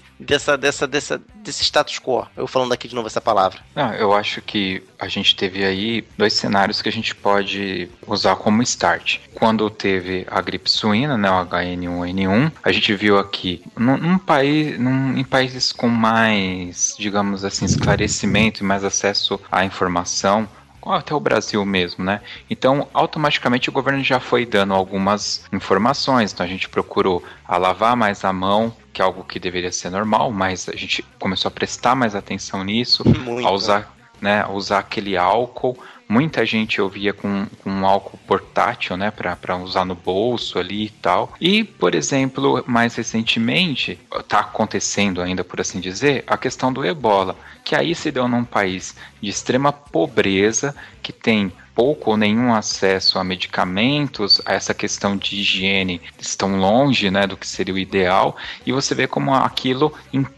impactou a nação deles de uma forma assim extremamente destrutiva, né? Tanto foi que países circunvizinhos atuaram ali para conter essa pandemia ali, porque caso aquilo saísse, havia uma grande possibilidade, até pelo, pelo teor de risco mesmo, né, de, de, de contaminação, isso atingir em escala global. Mas é, houve ali uma ação conjunta para que isso se contesse ali. E dado assim a, a dramaticidade do problema, a gente teve até uma, algumas perdas de, de americanos, médicos que atuaram ali, né? Então acho que a gente, na realidade, atuou muito próximo dali. Qualquer deslize poderia sim ter desencadeado algo mais global, né? Então, eu acho que a pandemia, no caso, seria mais se fosse um continente, um país inteiro. Ali acho que foi uma epidemia mesmo. A pandemia, no caso, é quando. Isso. que Esse cenário seria o pós-apocalíptico mesmo. Né? Seria essa grande ameaça de extinção humana. Então, O que, que você cenário- faria se você soubesse que tá rolando um vírus igual o do planeta dos macacos, esse novo agora? Tá? Que os caras tossindo, espalhando no ar, tá matando geral. O que, que você faria, Riba? Eu acho que seria, bom, acho que cri- uma crise de desconfiança geral, assim, ia tomar conta, porque é, eu tô numa cidade um pouco afastada, mas, é, por exemplo, no caso do Brasil, tá passando a questão da dengue, é, em muitas cidades já virou realmente epidemia, em outras não, mas é, tá tão, a gente já tem tantas essas informações de que é, os casos triplicaram, aumentaram, que a gente realmente cria essa sensação de pessoas próximas já começam a, a contrair a doença, de repente você, será que eu posso tocar ou não? Será que, se for uma doença transmissível pelo ar, então que seria realmente um risco grave de pandemia, é simplesmente você não, não conviveria com as pessoas, você simplesmente se afastaria o máximo possível das pessoas que você não conhece ou que não confia, e até das que você confia, se você soubesse. É uma, é uma crise de desconfiança não pelo caráter da pessoa, é, é, é um pouco mais mortal, é mais grave. Eu acho que, que conter uma população não, não seria muito fácil numa pandemia e o governo não assumiria talvez, brasileiro, uma pandemia tão. Sei lá, eu não imagino, pelo menos no- o nosso governo, mas os governos é, encarando a pandemia de fato, sabe? É, de maneiras é, que, que, a gente se sentisse seguro. Ah, tá, a sociedade está controlada, o governo está no controle, sabe? Acho dificilmente. Falta de confiança no, no, no controle social, eu acho que seria uma, uma grande, e falta de, de, de confiança é, na minha segurança em qualquer lugar. Então, seria, uma, seria claustrofóbico, de certa forma. Não posso sair nem posso ficar. Vamos ver se a sociedade realmente está preparada, os, os líderes mundiais ou cidade, estado. Vou falar pelo menos aqui do Rio, tá? Quando teve aquele aquela calamidade em Petrópolis, aquelas chuvas e tal, tinha gente, isso eu tô falando de fontes fidedignas, tá? Claro que eu não vou aqui dizer minhas fontes que eu não sou maluco, mas tinha gente que tava matando em Petrópolis e colocando na conta da enchente. Pra você ter uma ideia. Coisas que ficaram sabidas, coisas que foram, foram coisas que todo mundo soube. Que tinha gente roubando o mantimento que estava sendo doado. Isso aí foi escândalo, todo mundo soube disso. Então, será realmente que é tão impossível assim? Coisas, e você vê, claro, foi uma calamidade, matou um monte de gente, foi uma coisa grave, mas uma coisa que não não é tão difícil de se imaginar. Não é um negócio tão elaborado como no cinema. Não sei se é porque a nossa sociedade é fragilizada, é uma sociedade de cultura rota, uma sociedade que você é, é- que as pessoas não sabem jogar lixo no- no- na lixeira e aí qualquer coisinha nos É a estabiliza. segunda vez que você vem com essa palavra rota. Também É, é, é explica rota, o que que é é, rota, rota, é rota é rasgado. Rota, como é que é outro status quo? Eu tô, tô eu fiz uma lista aqui, eu tô seguindo essa lista. Sine qua non. Isso eu não falei, sine qua non. Ainda. então, assim, eu não sei se é um problema nosso ou se a sociedade lá fora, o mundo mais desenvolvido, os países mais desenvolvidos, precisa de uma bomba atômica pra sair dos eixos. Mas, assim, é um negócio fácil de acontecer, cara. Vocês têm essa impressão também de que o pós-apocalipse não é algo tão difícil assim de acontecer? É, De vez em quando a gente tem pequenas amostras, né? Do que seria um pós-apocalipse. Eu acho que não ficaria muito diferente do que o, o cinema retrata, né? Em termos de que a gente vê de questões éticas e morais ali, né? É, aqui em Santa Catarina também, em 2008, teve uma enchente bem feia. Inclusive eu também fui atingido por uma enchente, perdi um monte de coisa e tal, né? É um cenário, cara, é desolador, assim, porque você olha pra todo lado, é água, é enchente, é, você vê a todo momento é, helicópteros do exército passando pra lá e pra cá, tanques do, do exército também, é, só tem tanques do exército, né? É, aqueles carros anfíbios, aqueles carros anfíbios também passando pelas ruas principais, assim, da, da- do centro da cidade, assim, cara, atravessando a, a rua toda alagada, assim, porque não tinha condições de, de um carro normal passar. E, e Não, você fim vê. de semana no Rio de Janeiro, pô. É, é, aí é.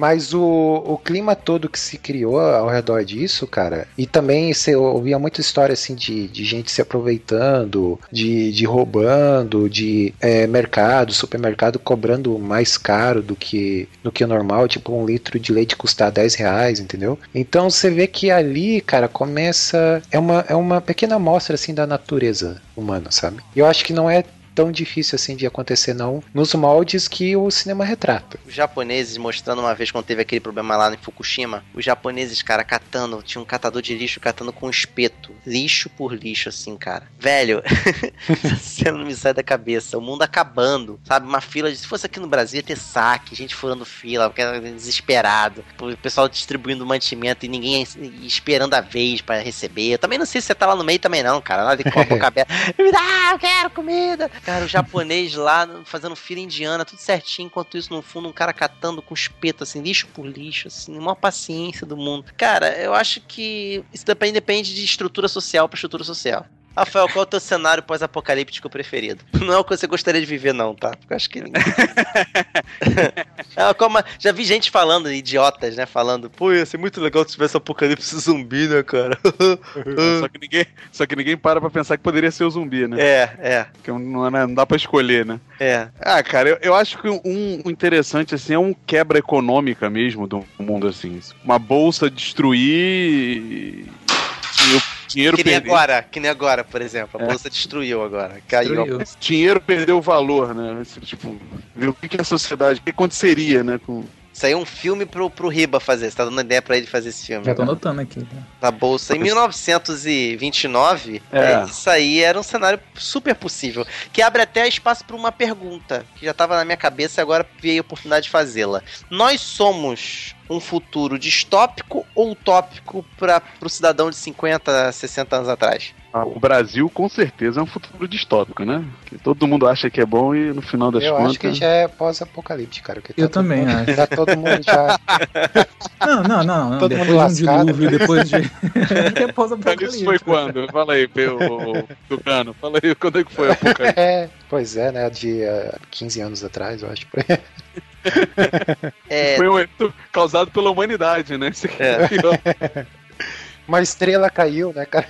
fica ainda mais tênue a diferença entre utópico e distópico quando a gente pensa nesse sentido. Nós somos o futuro de alguém. Se esse futuro é distópico ou utópico, vai ser muito relativo, cara. Então fica mais tênue ainda a situação. Eu, pra falar a verdade, pensando assim, em, se eu fosse fazer um filme, um livro, ou dar uma ideia pro Riba, de, de cenário pós-apocalíptico, ah, cara, eu acho que eu gosto muito de- do conceito de invasão extradimensional, porque alienígena já tá manjado, ou algum tipo de colapso. Extradimensional, tipo Stargate, é isso? É, é, sei lá, cara. Teve um episódio do Doctor Who, tinha que sair em Doctor Who, cara. Foi pós-apocalipse, tem que falar episódio. é, Doctor. Não, todo episódio não, pô. Quase todos que tá eu e o Rafael. O Doctor Who ele passa por várias distopias, utopias e pós-apocalipses. Às vezes eu fico de bobeira, assim, né, cara?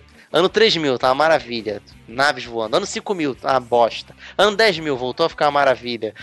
ano, ano 50 mil, tá outra coisa. Igual aos anos 80, sabe? Toda hora fica mudando. Mas teve um momento interessante no Doctor Who, num episódio, em que o tempo colapsou. Ou seja, você tinha Wilson Churchill convivendo com o Tiranossauro Rex. É Wilson ou é Winston? Qual é o nome do, do Winston. Churchill? Winston. É Winston, né? É Winston É. Churchill. Convivendo com o Tiranossauro Rex, com Cleópatra e Napoleão tudo ao mesmo tempo, cara. Um filme que acontece isso é um desenho animado recente, aquele Mr. Peabody, do cachorrinho inteligente, sabe? Que, é, que ele é pai de um garoto. Isso, no filme é isso, tem um colapso temporal, porque ele inventa a máquina do tempo, Ah, em um momento do. do não, não é pós-apocalíptico, né? Mas acontece isso aí. Todas as eras que ele visitou, elas coincidem ali em Nova York no, no tempo deles, sabe?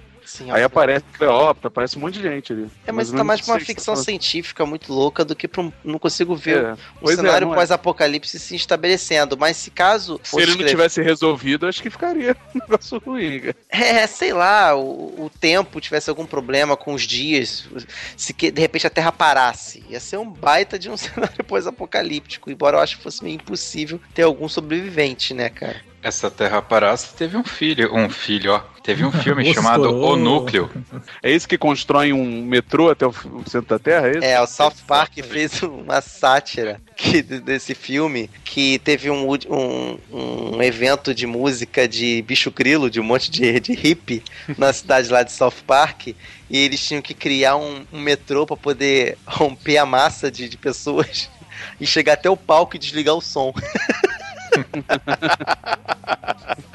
que a música era muito ruim e eles precisavam colocar um disco de rock que ia afugentar os riponga todo lá na hora que botasse som. Cara, sabe qual que é o meu, meu futuro apocalíptico que eu gostaria de ver acontecer? Pós, pós, apocalíptico é cataclisma. É o ECAD cobrar das igrejas evangélicas, cara. Eu queria estar vivo quando isso acontecer, cara. Sinceramente falando. Imagina, né? O Ricardo, vocês estão cantando a música da Fernanda Brum aí, ó. Pode pagar aí. É, ó, pode vamos tocar, pensar não. então no cenário. Vamos trabalhar esse cenário aí, que esse cenário tá interessante de se trabalhar. Todas as igrejas teriam que ter ministério. No ministério de louvor, teria que ter um compositor. Todas elas teriam que ser a Maranata cristã, é isso que você tá falando? É, agora, por aí. o, agora o Maranata pegou feio agora, hein? Por aí. Sim, todas Cara- elas teriam que ter o seu próprio. Inário. É, resolveu o problema. Não é tão ruim, não. Foi um cenário muito. Não, não ia funcionar. Resolver o problema, não, porque. Não quem mundo, disse não. que tem capacidade pra isso? Quem disse que a maioria tem capacidade? Não, cara, olha só. A Assembleia ia continuar lá com, com a harpa. É harpa ou é cantor? É harpa, né? É harpa. ia harpa. continuar com a harpa. Aí ia acabar de vez até com qualquer outro tipo de oportunidade de solo, bandas, músicas, Ministério do Louvor, ia ser só harpa. E indo de harpa, e versão de harpa. Acabou. Você nem se o ECAD veta você fazer versão de música que é domínio público.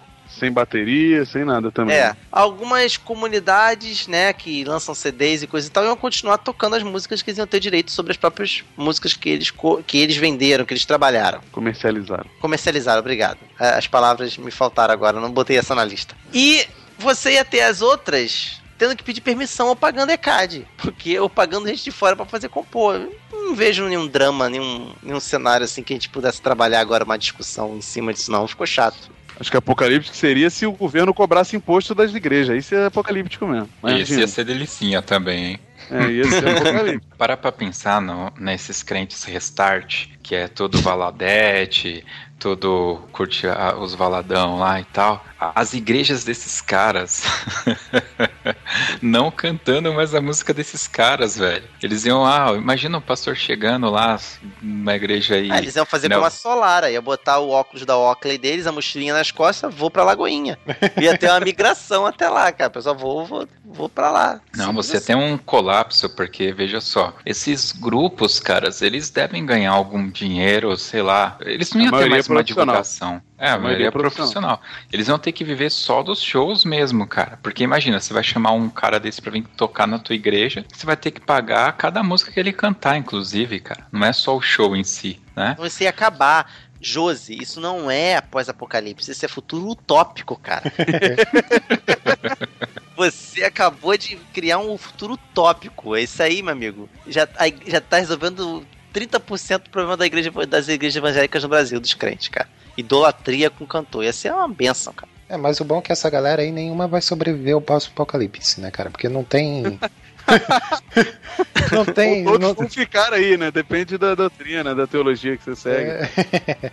Ah, então já vamos entrar nesse mérito já, que após apocalipse do cristão é o milenismo? Ih, Que existe não, o amilenismo, né? Que acredita que não dois. existe Tem os tribulação, né? dois, né? Acho que os dois, né? O pré-tribulacionista e pós, né? Acho que ambos têm o seu pós-apocalipse. Ah, vamos entrar nesse papo chato. Falamos de Platão no começo, agora terminar nisso mesmo. Você que ajudou a conduzir. É o fim mesmo.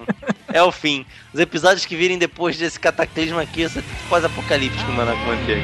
Not wrong, cause what you reap is what you sow.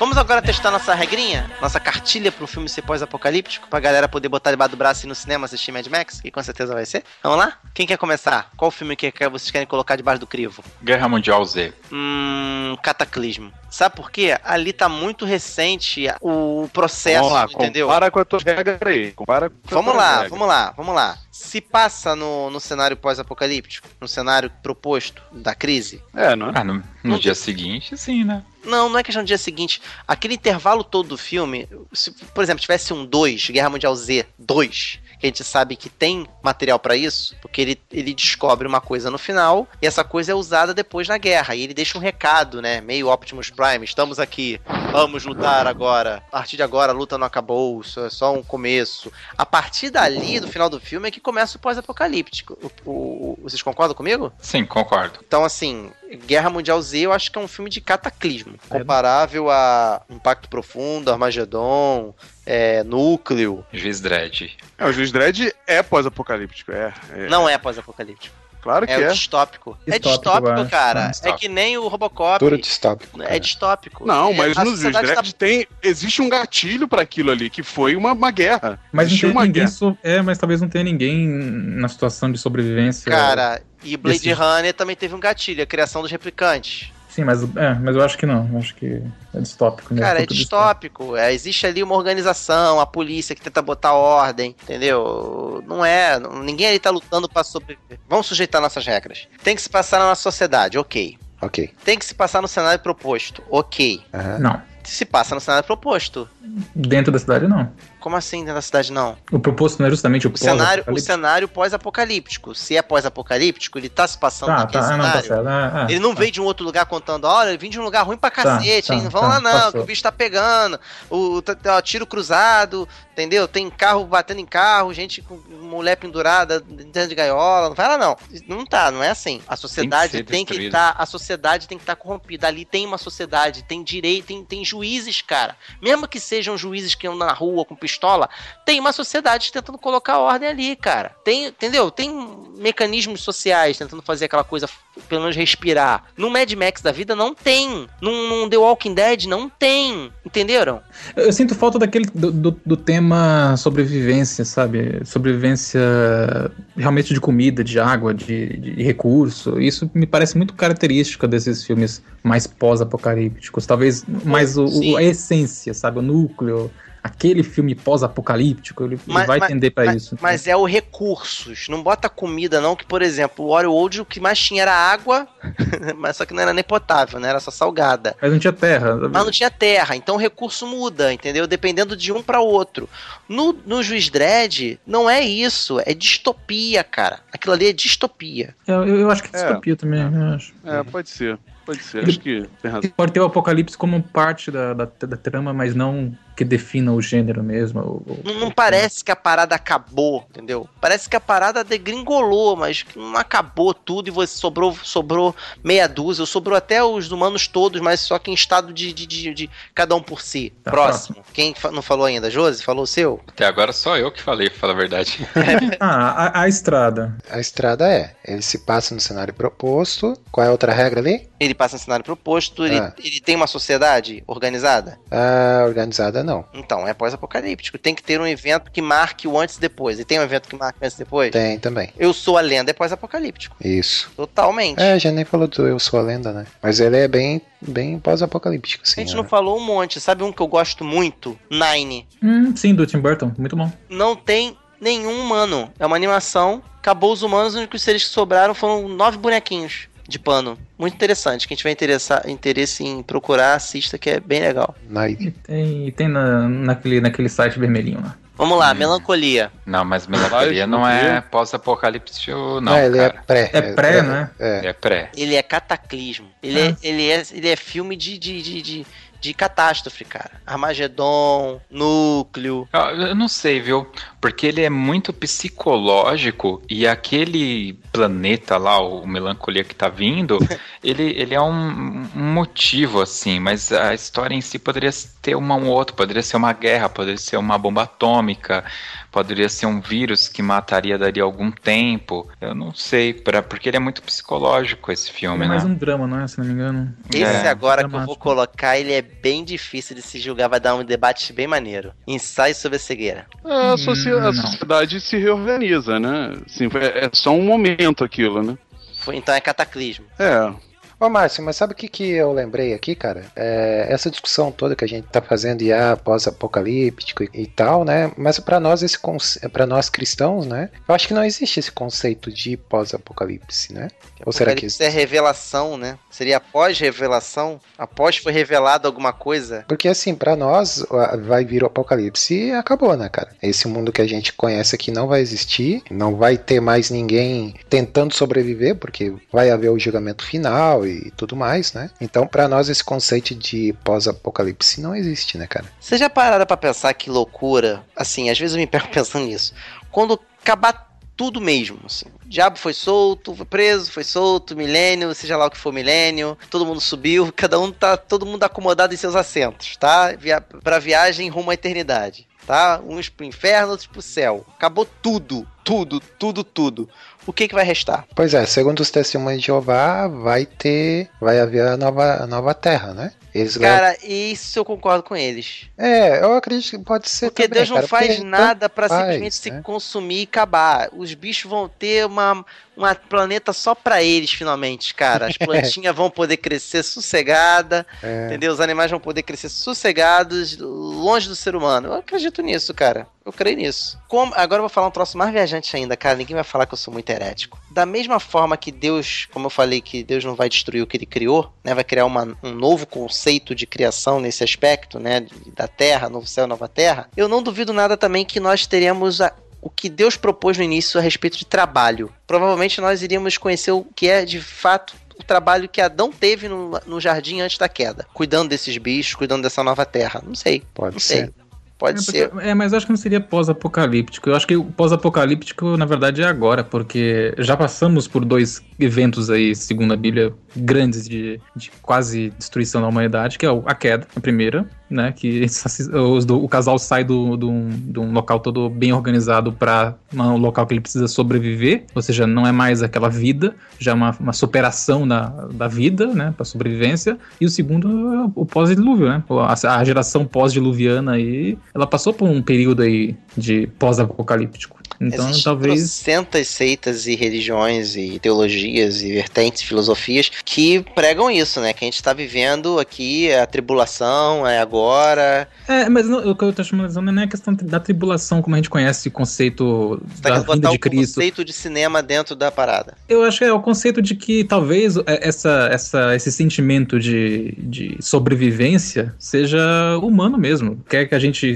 que a gente cristão que, que pega uma linha criacionista, ou seja, o pessoal que, evolucionista, quer queira quer não, a, a sobrevivência tá na origem da gente. Então, os nossos avós, pais, eles sobreviveram. É, o lance do- dos filmes é, é que o ser humano, é que o filme retrata, né? É que o ser humano sempre vai achar uma solução pra tentar sobreviver em meio a uma catástrofe, né, cara? Coisa é, é- que. é o nosso instinto, né? É o nosso É, instinto. Exato, mas é, mas é uma coisa que não, não vai acontecer, né? Sim. Pois é, por isso que eu, por isso que no começo do episódio eu tentei e falei miseravelmente em falar que o livro de Eli, né, não, não querendo dar spoilers, mas acabo dando spoiler, né, falando isso, né? Ele tem um livro a mais, porque o Apocalipse ele termina ali, não tem, não existe um pós realmente Apocalipse.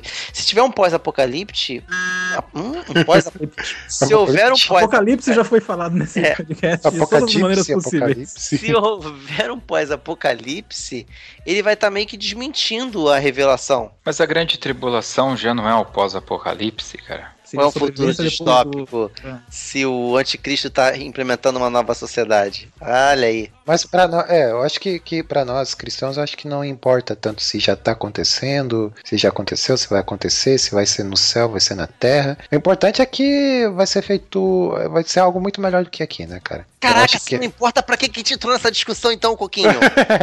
não, eu trouxe porque eu acho interessante a gente fazer esse contraponto, né, cara? É que o, o lance do, do, do que é retratado no cinema, para nós cristãos não, não existe esse conceito, né? É, o que é retratado no cinema é uma ficção. Então, é, a gente tá tentando trazer a Bíblia não como uma ficção, e sim como uma realidade, por isso não tem como muito ligar E, muito. e é uma coisa muito importante, cara, porque dali ou você vai pra perdição eterna ou vai pra salvação eterna, entendeu? Eu acho que no fundo, tanto, tanto esses filmes no, que passam no cinema, eles meio que dão uma camuflada e tal. É, em algumas coisas mostram algumas realidades, mas a realidade principal, cara, é que um dia isso aqui tudo vai acabar e não vai existir mais nada. E, e, quem não aceitou a Cristo, cara, tá perdido pra eternidade, sabe? Eu acho que isso é muito forte, assim, sabe? Porque depois não, não vai ter outra chance, entendeu? Não vai ter um modo de você sobreviver. Cara, eu tenho, eu tenho falado para alguns familiares meus e tal, que a gente é criado, a grande maioria dos cristãos acho que são criados dentro de um perfil pré-tribulacionista, né? De Uhum. não vai estar aqui na tribulação, a igreja vai subir, e a gente meio que se acomoda nisso, né? Ah, não vou estar aqui mesmo, vai sair na tribulação. Ah, anticristo, a perseguição, ah, a gente não vai estar aqui mesmo e coisa e tal. E eu tenho visto certos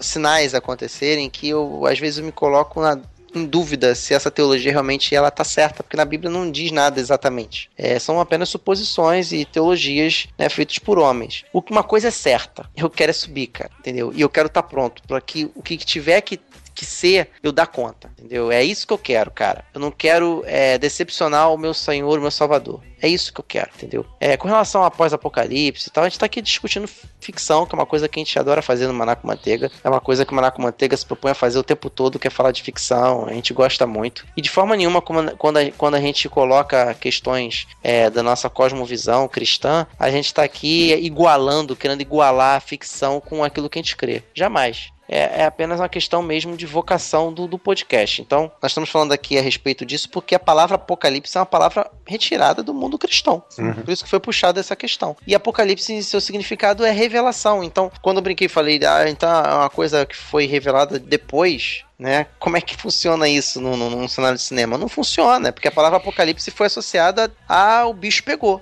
Ao do apocalipse mundo, né? é o fim de Ao fim mundo. do mundo. E, e o, parece meio óbvio, todo filme de, de pós-apocalipse, na verdade a gente pode botar como um grande resumo aqui, nessas regras todas que a gente colocou, é que o, o mundo na qual a gente conhecia acabou totalmente, tá? Isso inclui sociedade, inclui tudo. A gente falou do juiz Dredd e coisa e tal, que não é porque a sociedade continuou e tudo mais continuou. Então o apocalipse ele acabou criando essa, essa, esse significado de fim de mundo, que não é. A tradução de apocalipse é revelação.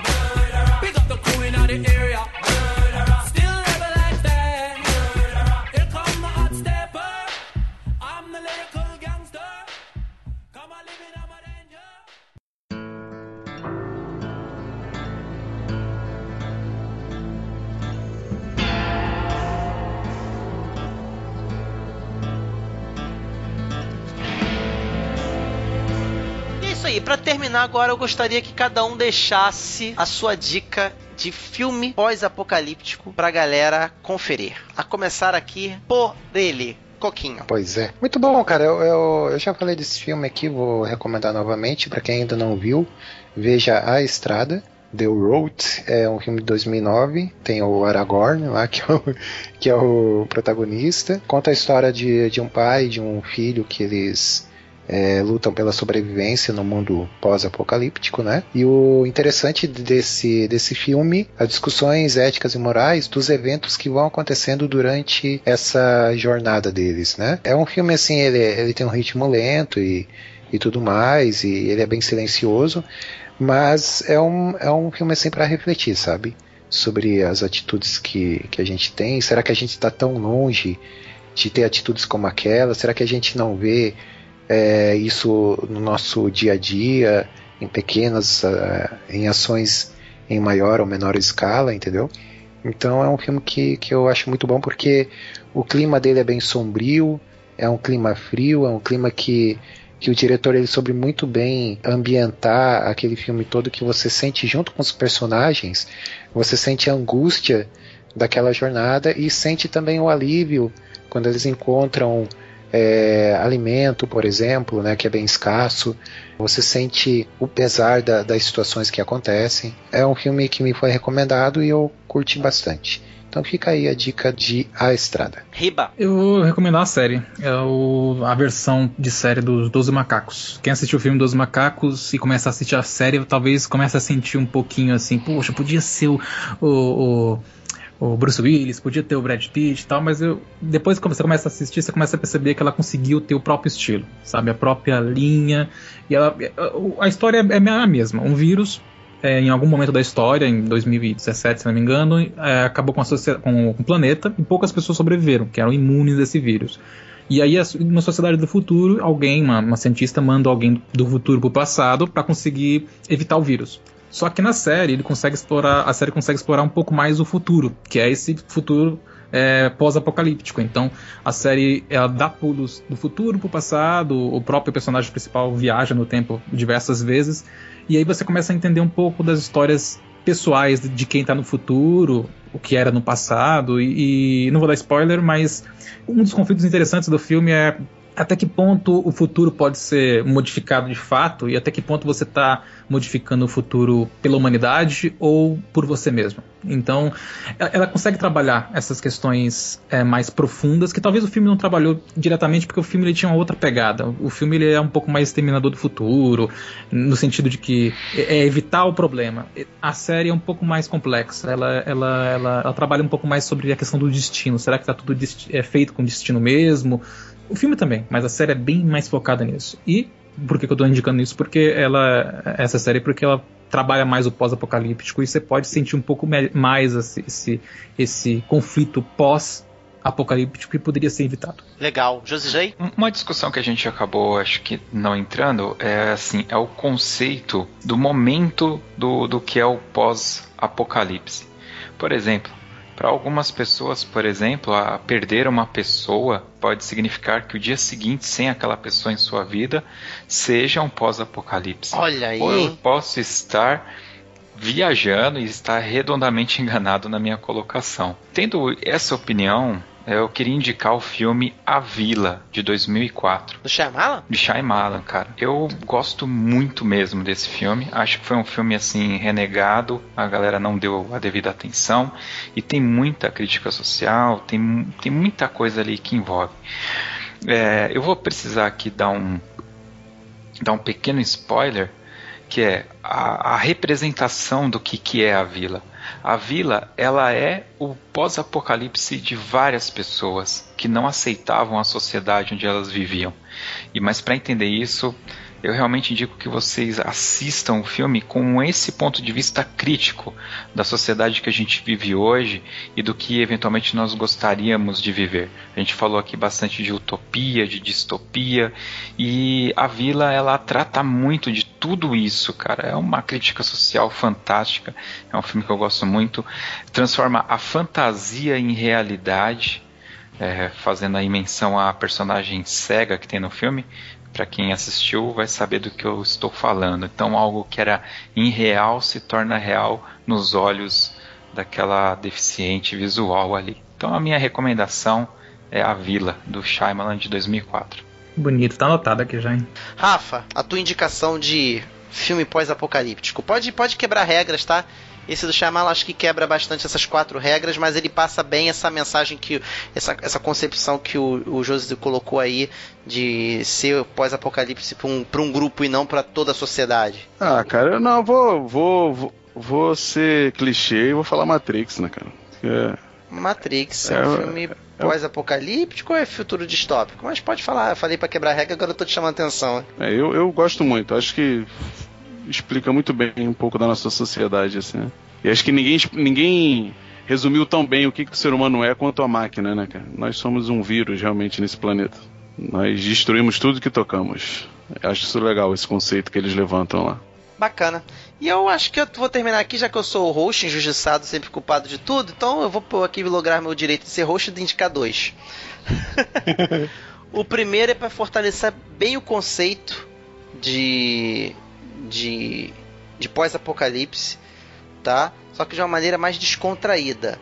Poderia aqui falar de Mad Max e coisa e tal, porque tá chegando o filme, mas não. Vou falar aqui de Zumbilândia, que a gente falou desse filme durante o, o cast e vale muito a pena para você, se você gosta de humor um pouco negro e, e de videogame, inclusive, que eu acho que tem uma linguagem muito próxima, assista Zumbilândia. E para você entender todos esses tipos de filme que a gente categorizou, pós-apocalíptico, distópico e utópico, o único filme que conseguiu retratar os três no mesmo filme e foi muito bem sucedido foi o Wally. O Ali começou com aquela pegada meio pós-apocalipse, lixo, ele sozinho, poucos recursos, solidão, silêncio, não tem, você não ouve uma palavra no- do- assim durante 40, 30 minutos do filme. Depois você vai para uma distopia, uma sociedade toda bagunçada. Quem se não assistiu o filme, assista que vale a pena. E no final termina com uma baita de uma utopia. Utopia mesmo. Tá? Que faz menção até à árvore da vida, Adão e Eva e coisa e tal. Nos créditos, principalmente. É, Principalmente os créditos. É, filme bom é aquele filme que até nos créditos você está recebendo conteúdo de qualidade. Então, se você quer entender bem o que a gente falou aqui a respeito desses três conceitos, assista o Ali. E é isso. Aqui terminamos o nosso Maná com Manteiga. Mais uma vez aqui eu gostaria de agradecer a presença do, do Josi, que está aqui de novo aqui, lá do Diário de Bordo. Nosso, nosso, nosso amigão Josi Slay. É, demorou para vir, mas agora tá vindo sempre, tá vindo direto, né, Josi? Espero que apareça mais vezes aqui. O que, que ele prefere, Josi ou Carol? Atualmente é o Senhor Delicinha, cara. Eu uso, tá usando muito esse termo aí. Mr. Delicinha. Ele tem, ele tem costume de usar o adjetivo delícia, cara, onde não deveria ser usado, entendeu? Que- Então, esse Como assim, filme- leva uma topada, fala delícia? Que delícia, cara! assim, Cara, Pior que, pior que assim, cara, esse delícia ele, ele tem um meme aí que rola por aí que. deixa ele falar, é nada- deixa ele falar. Fala, Josi. não sei o que que vocês querem que eu fale, cara. Vocês estão me zoando Só demais. diz tchau, pessoal. Só isso. Tchau, manada. Um beijo pra vocês. Amo vocês. Vocês são uma delícia. Pronto. É isso aí, manada delicinha. Dá um pulo lá no diariodebordo.net.br.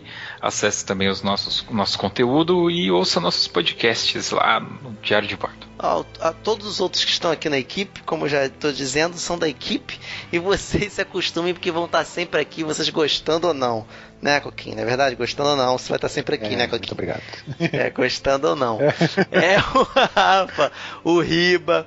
O Riba, obrigado, tá? Também. Rafa, obrigado também. Ô, Márcio, sabe o que seria legal, cara? O pessoal deixar dica de filme pós-apocalíptico, né? Nos comentários. Nos comentários, Boa. isso aí. E, Façam isso, é, façam isso. E também falem aí dos filmes que, que eles. E se concorda, se discorda É, com essas regras, se tem muito- alguma regra que a gente A esqueceu. gente falou muita abobrinha e Ou se a tal. gente cagou. é, é, Não, abobrinha é lugar comum, isso a gente sempre fala. Mas assim, se tem alguma regra que, que você é gostaria de isso que eles ouvem a acrescentar. gente, né? É por isso, é. Por causa das abobrinhas. Viu, Coquinha? É por isso que eles ouvem a gente, por causa das Ah, nossas abobrinhas, Tá cara. bom. Bom, e se eles tiver, se tiver alguém depois no futuro pós-apocalíptico ouvindo a gente, Ouvindo a gente. é, é, é, tente identificar onde a gente tá, tá? Só pra. É, com certeza nós somos essa resistência, hein? E desculpa aí se esse episódio não ajudou em nada você. Pelo menos ela ajudou você, sei lá, lembrar de um passado bom. E é isso aí. Muito obrigado você que está nos ouvindo. Maná com Manteiga não acaba aqui, tem todo um pós, né, que virá. Esse é o nosso episódio 49. Que será o episódio 50, hein? Que será o episódio 50 do Maná com Manteiga? Apesar de que já passou de 50 já há muito tempo. Mas aqui é o episódio 49 do Maná com Manteiga. Obrigado por você estar com a gente até agora. Não é o fim. Obrigado por você estar com a gente. Fique com Deus, continue conosco e até a próxima.